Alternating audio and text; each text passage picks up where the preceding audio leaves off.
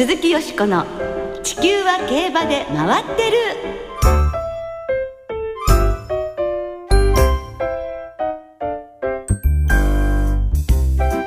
皆様こんばんは鈴木よしこです。お元気でいらっしゃいますか？地球は競馬で回ってる。この番組では週末の重賞レースの展望や競馬界のさまざまな情報をたっぷりお届けしてまいります。今日も最後までよろしくお付き合いください。今日ご一緒してくださるのは木和田敦アナウンサーです。どうもよろしくお願いします。よろしくお願いいたします。はい。まあ寒い日が続いていますけれどもね。本当ですねお風邪ひいてるということでね大事になさってくださいね。ようやくね、あの治りかけてきたんですけれどもね、ええ。またちょっとね気温も下がってきてますしね,、はいね。雪の話もありますしね。そうですよね。本当に。まあそんな中ではございますけれども、ええ。はい。ロシアのソチではオリンピックが始まりまして昨日から競技が開始されましたよ。そうですね。ね。あのフィギュアスケートはい。浅田真央ちゃんもいますしね、そうですよ。羽生結弦選手の団体のシングルのはい。演技、ええ。素晴らしかったですね。うっとりと見とれてしまいました。あ素敵だわ。僕はやっぱりあの、はい。女女性のね、ええ。華麗な舞に、ええ。バンクーバー以来ですからね浅田真央ちゃんね、はい。そうですよね。頑張ってほしいね。トリプルアクセルを決めてね、うん。惜しいですけれどもそうですね、はい。さて、えー、3日の夜なんですが、は2011年の有馬記念を最後に繁殖生活に入りました、ブエナビスタが慶応先のノーザンファームで待望の初号を出産しました、はい。お父さんはキングカメハメハで影の牝馬でしたねえ楽しみですね。ねえええあの当初の予定日よりもお1月下旬えよりは少し遅くなりましたけれども、まあ母子ともに至って健康ということですのでね。ですね、はい顔はきっとねあのお母さんに似てるっていうことですから、ええ美人さんなんだと思いますよぜひオークスですかね。そうですね。また目指してほしいですけれどもね。楽しみですよね。ええ順調なら2年後の2016年にデビューを迎えます。はいえー皆さん楽しみに待つことにいたしましょう。鈴木よしこの地球は競馬で回ってる。この番組は JRA 日本中央競馬会の提供でお送りします。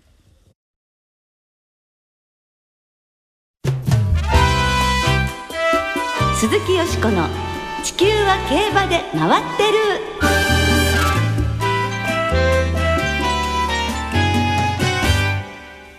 祝卒業競馬学校30期生お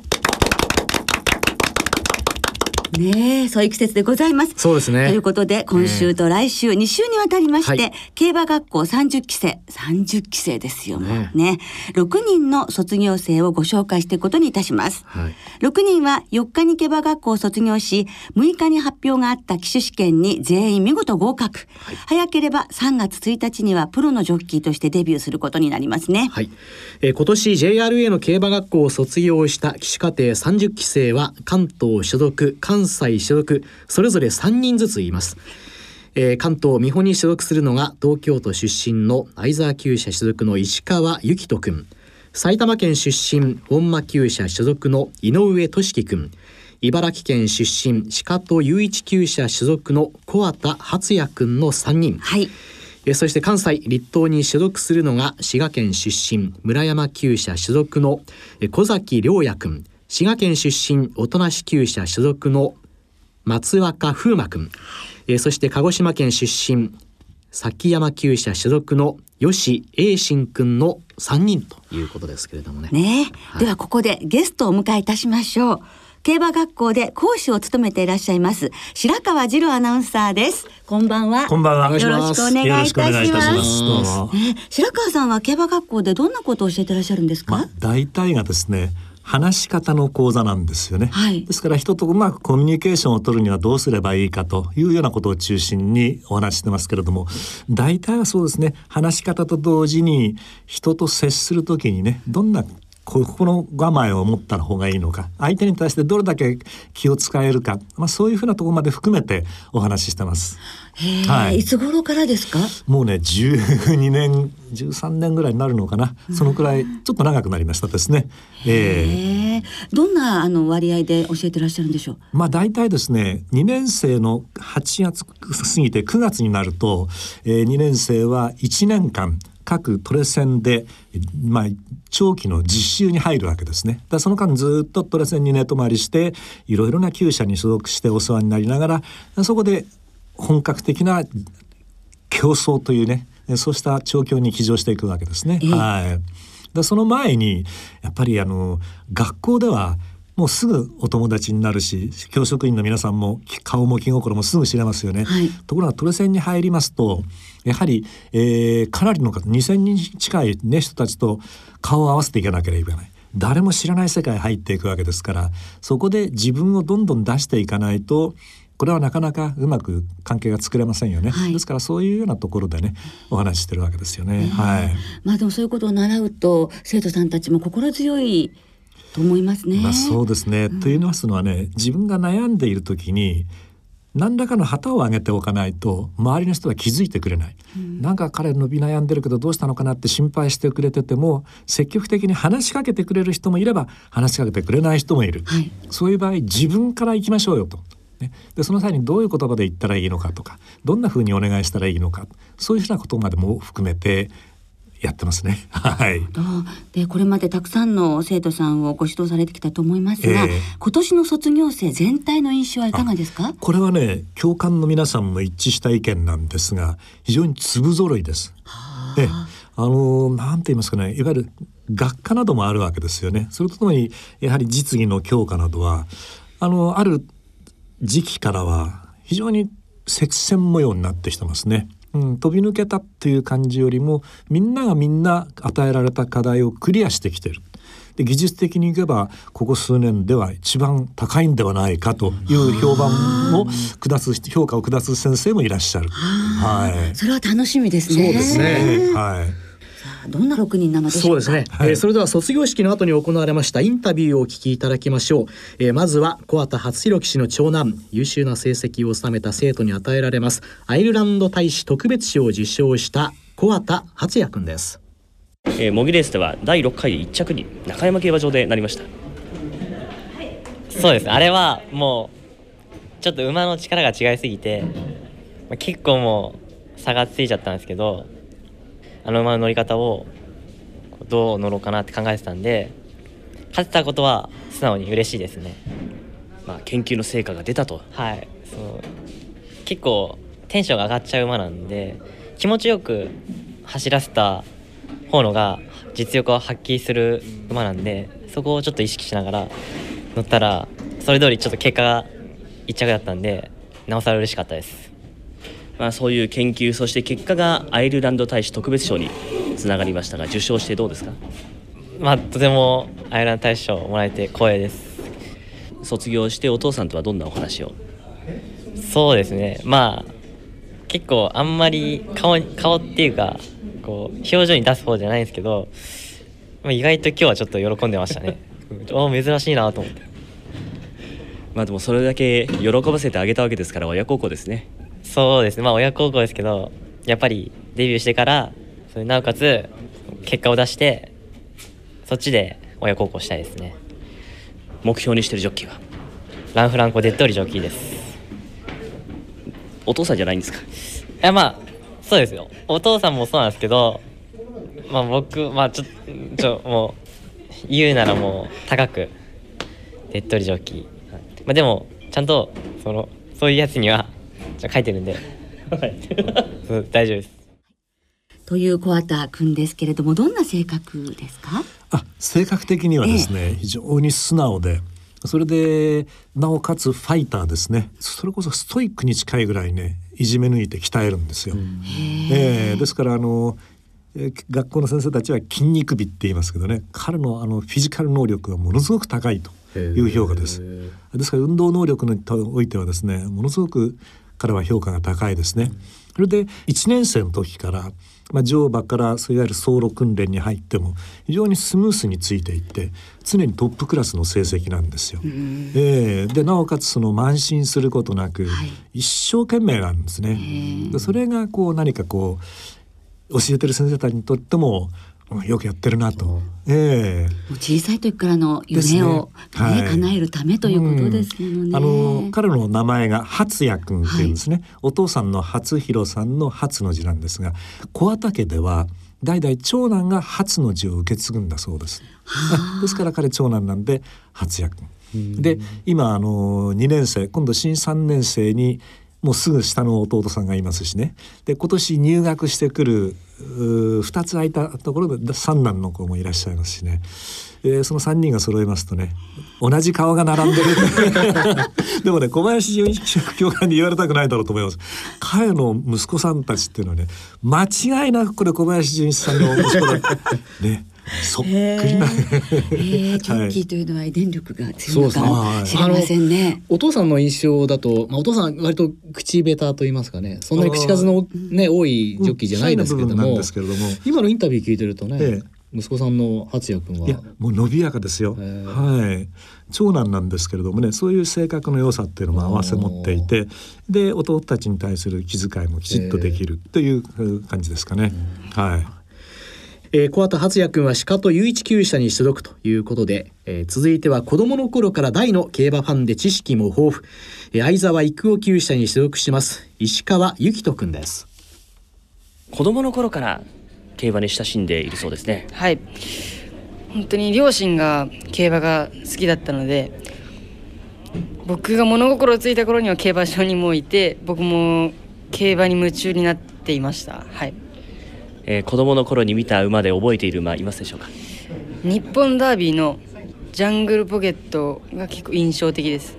さあその石川君ですがもう日本だけじゃなくて海外のレースまで含めて随分と競馬についても勉強しているそうですね。はい。たまたま何かで外国の競馬を見てやっぱり惹かれてそこからいろいろ調べたりジョッキーとか馬とかを調べるようになりました今も外国の騎手とかが来て活躍してますしもちろんそう騎乗技術はもう見習いたいと真似真似真似から入っていきたいと思います。どのジョッキーの真似をしたいですか？ライアン・ムーア騎手の真似を今まで学校でしてきました、はい。えー、さて、まあ、いよいよ春になりますとデビューを迎えますがどうでしょう？目標は？そうですね僕は最大目標として凱旋門賞を勝つという目標があるのでそれに向けてコツコツ努力していきたいと思います。まあジャングルポケット印象に残っているという5つぐらいからもう ね。ねご覧になってるところで、はい、今お父さんの話出ましたよね、はい、お父様は要するに今ねご自宅でできる営業のそうしたお仕事をされてるんだそうです、はい、で彼の成果実家は杉並なんです。まあお父さんそこでやったわけですね、ええ、で中学3年の時にいわゆる美穂にジュニアチームというのがあるこれはあの要するに騎手になりたい競馬学を受けたい人たちとかそういった人たちなども養成するようなねそういうあのスクールというよりもまあジュニアチームができたんです。で彼はまあ乗馬にもうそれまで府中の競馬場でずっと乗ってたわけなんですがどうしても入りたいと。とお父さんはよし行こうと。競馬学校入れるかどうかわからないけれどもでその杉並の自宅を売り払いましてで土浦の方に お家を買ってそこから彼を美穂のトレセンへ送り届け返した。ステージパパ。すごいですね。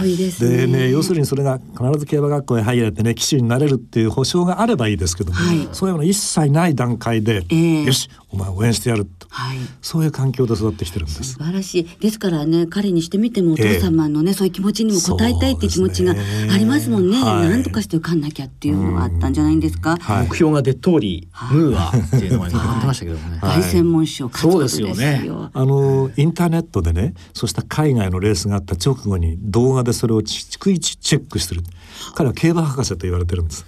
同級生の間で、はい、いやいやいやだってねジャングルポケットから生でご覧になってるんです本当ですね。もそれ大事なことですからね、そうですね。ね、えー、そして最後に、えー、高校に一旦進学してから入学して、まあ、みんなよりも1歳年上特別模範騎士賞が目標という本間忍厩舎に所属する井上俊樹君です。卒業式の当時では涙も見せてましたね。もうそうですね。学校の先生とか本間先生とか家族の顔を見ちゃうとちょっと うるっときちゃいました。まあ、ただそれだけすごく印象に残った3年間だったということでもありますね。そうですね、ね、本当に山あり谷ありで本当に決して平坦な道ではなかったですけど多くの人に支えてもらったので本当にありがたいです。山あり谷あり谷というのはどんなとこでした？そうですね。旧車実習の1年間は結構厳しく指導してもらったので本当に心が折れそうな時もあったんですけど両親とか同期とかと支え合って高め合ってこれたので良かったです。本間先生も優しかったんで育ててもらいましたねしっかりとさあそしてその強い決意の中入学して3年間経っていよいよデビュー。楽しみですね。楽しみですけど本当に現役の騎手ジョッキーと一緒にレースをやるわけなので緊張もありますね。今は緊張の方が大きいですか？そうですね。緊張の方が多いです。大きいです。さあ目標では特別模範騎手賞というのを挙げてましたけどこの賞に対するこだわりというのはあるんですか？勝つだけではなく勝って相手を迷惑かけたら勝ったのに後味悪いですし馬主さんたちもそれで後味悪くなると思うのでしっかりとまっすぐ馬を走らせて勝てるようにそして気持ちよくウィナーズサークルに立てるように頑張りたいなと思います。まあしっかりしてらっしゃいますねそうですねあの彼が入学が1年遅れたっていうのはですねサッカー少年だったんです、はい。小学校6年間中学3年、まあ、秩父の出身なんですけどね。そこでかなりのいい線まで行ってたんですけれども。やっぱり最終的にじゃあこれから先っていうことでね。それでまあ向きを変えたようなんですけれども、あの受験してみようと思った時にはもう手続きも終わっててあこれはダメだっていうんで1年待ったと、そういう経緯があるんですね。ですからね乗馬自体もはい。そんなに経験してないんですよ。はいですからやっぱりね随分苦労したろうと思いますよ。はい。要するにあの競馬学校というのは節目節目例えば3ヶ月単位ぐらいでねいわゆる実技のテストを必ず行うんですよ。で今までやってきたとかクリアできてるかどうかそこでできないとまた待たされるわけです。でそれが2期ぐらいつながると進学できなくなるんですよ。進級できなくなる、はいでもう一年留年しなければいけない、ええ彼はそういう危機も乗り越えてそれ以来やっぱりあのかなりのいい成績を収めるようになってきてますね。あのインタビューをお聞きになってもわかるんですが伸びやかで決して構えることなくそれでなおかつ内容のねかなりしっかりした話をするというイメージがありますね。はい。またリーダーシップなども終わりなんでしょうかね。うーんまあこれはどうなんですかね。あの、あの6人でリーダーって誰かな。みんながそれぞれね、ええ。ある瞬間にはね、あの提案したり引っ張っていったりと、そういうところがちょっと伺えましたね、はい。みんなそれぞれ個性的ですごいなと思います。はい。大変ねレベルも高いというね今年の6人ということですが、まずは3人あの関東に所属する皆さんをご紹介いたしまして白川さん、来週もぜひお願いいたします。そうですね、じゃあの関西の3人を。はい、よろしくお願いします。どうも今日はありがとうございましあた。以上、祝卒業競馬学校30期生をお届けいたしました。鈴木よしこの地球は競馬で回ってる。ここからは週末に行われる重賞を展望していきます。その前に先週予想した根岸ステークス、シルクロードステークスを簡単に振り返りましょう。はい、えー、根岸ステークスを制したのはゴールスキー7歳馬はい。デビュー32戦目去年の夏ダート路線に変更してから6戦目で待望の重賞初制覇を遂げましたはい。え次走はもちろんフェブラリーステークスえゴールドアリュールに続く兄弟制覇を目指すことになります、はい。そして、ストレートガールも初の重賞制覇となりましたね。はい去年6月の500万の条件戦から4連勝。キンランドカップは2着に惜敗したものの、休み明けの終わりステークスを解消して、シルクロードステークスに臨んでいました。スプリント路線にも新星が誕生しましたね。ね楽しみですね。この後、はい高松宮記念に直行する見通しです。えさてよしこさんの予想ですけれども先週のおまあ、東海ステークスに続いてこれで2週連続ですか、はい本命対抗の本戦でシークロードステークス見事的中になりましたありがとうございます。硬い決着だったんですが、牝馬のワンツー的中させることができて嬉しかったんですけど、はいちょっと鳥髪だったかなって感じですね。でも今週も頑張ります。はいでは週末の予想に行きましょう。えー今週は日曜日に東京で東京新聞杯京都では木更木賞と2つの重賞レースが行われます、えーまずは東京の東京新聞杯から展望していきましょう、はい。東京新聞杯は芝の 1600m の G3 今年はマイル路線に照準を合わせたコディーノ。G1 馬ビルシーナホエールキャプチャなど豪華な16頭で争われます。ね。えー7日金曜日正午現在の東京の天候は晴れ。芝コースそしてダートコースともに両のコンディション。え週末の東京は土曜日に雪予報が出てるんですけどもね。ねえそうなんですよね、はい。あんまり降らないでほしいですね。かなりでも雪がねうん。降りそうな予報になってますよ。そうなんですよね、えさあどうでしょうね。どうしたらいいですかねその雪をね。全くですよ。ねまあ予想という点ではですね私はもう迷わないですよ。今年の東京新聞杯は、はいなぜならば、うん。コディーノが出てくるからですね。まあ大好きですからね、追っかけてますから、もうこの馬が本当にもう G1 勝つまでとにかく追っかけますから、まあクラシックマイルド戦で頑張ってほしい。ね。はい、残念でしたけどね、明け4歳、ええ。マイルド戦で活躍をしてほしいと思っています。はなんかね、えっ、と、まあ、天皇賞は距離も長かったですけれども、今は筋肉の量も増えて、テンションが上がらなくなったということですから、まあ、大人になったということですから、期待したいと思いますね。13番のコディの本命で、相手は2番のクラレント、3番のダノンシャーク、6番のエキストラエンド。まあ、この3点ですかね。馬連でいきたいと思います。あとね、あの、牝馬では、はいレイカーラ。に期待したいと思いますねす。か？えー、休明けからね、すごく調子がいいですからね。まあ、この馬の副賞を買ってみたいと思います。なるほどはい、京田さんは？僕はあのフエルキャプチャーおお、そうですか。えー東京コースならというところですけれどそう、もね57キロね、えー重いですけど。まああのあまり贅沢は言いませんあの上位に来てくれれば3着ぐらいまでねあ、じゃあさ、え じゃあ三連服とかで。三連単とかとかね。ええはい。うん、で、まあ、メンバー揃ったんで、あの、安田記念に向けて非常に楽しみだと思いますね。はい。えさあ続いて木更木賞を展望していきましょう、はい木更木賞は3歳馬による芝の 1800m の G3 戦ですはい。スペシャルウィーク、浅草キングス、名将サムソン、オルフェーブルもこのレースをステップにクラシックで活躍しました。えー今年はバンドワゴン当選スターダムという強い勝ち方で連勝中の2頭に注目が集まりそうです、えー全部で出走馬9頭で争われます、えー、7日金曜日正午の京都の天候は晴れ芝コースダートコースともに両のコンディション。はい。ただ京都も今夜から明日にかけてまとまった雪が降りそうですということでこちらもちょっとお天気心配ですね。そうですね。え。さあ、ここはですね、はい。まあ9頭立てと寂しいメンバーでね頭数は少ないですが、はい。メンバーとしてはね、もうこの2頭がここで対決するのを見ることができるなんてっていう楽しみがありますね、はい。当選スターダムとバンドワゴンです、バンドワゴンのもう2戦とも素晴らしい勝ちっぷりですもんね。相当強いんじゃないかと思うんですけれども当選スターダムディープインパクト3区、ええ。池安俊厩舎滝豊騎手、まあこのコンビで無敗で父と同じようにダービー制して、凱旋門賞行ってほしい。んで凱旋門賞まで。そうですか。ですから私は当選スターダムからバンドワゴンという一点ですね。木和田さんは？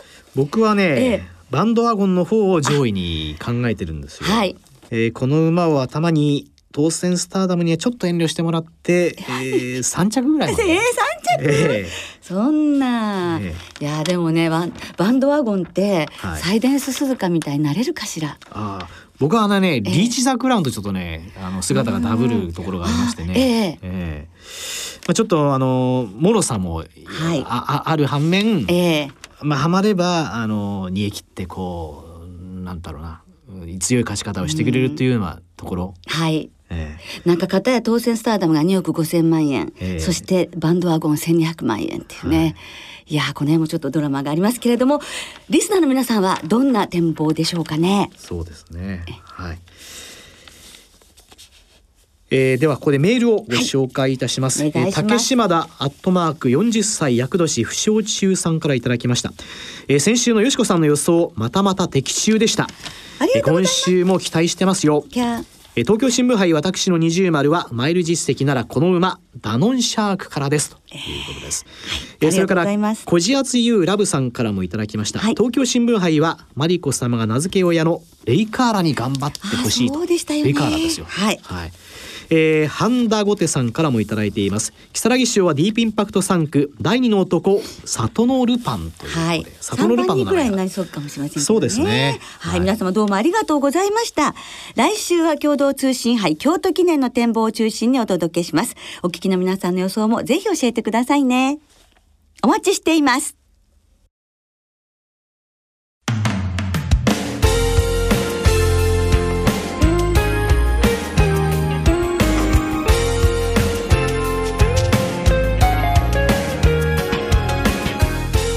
お別れの時間となりました。はい、えー、今週末は東京京都そして開幕週を迎えます。小倉の3つの競馬場の開催となります。はい明日京都では桜花賞へ向けて3歳牝馬によるマイルのオープン特別エルフィンステークスも行われます最近ではマルセリーナウォッカレッドディザイア。少し前になるとシャダイカグラアグネスフローライソノルーブル競泳マーチ。ファレノプシスといった勝ち馬にはもう名品がずらりと並んでいます。見逃せない一戦になりそうですけれどもね。ね。えー、そして今週末は東京と京都で雪が降る心配があります、はい、えー、開催情報などは JRA のホームページやラジオ日経中央競馬実況中継でご確認ください、はいでは週末の競馬存分にお楽しみください。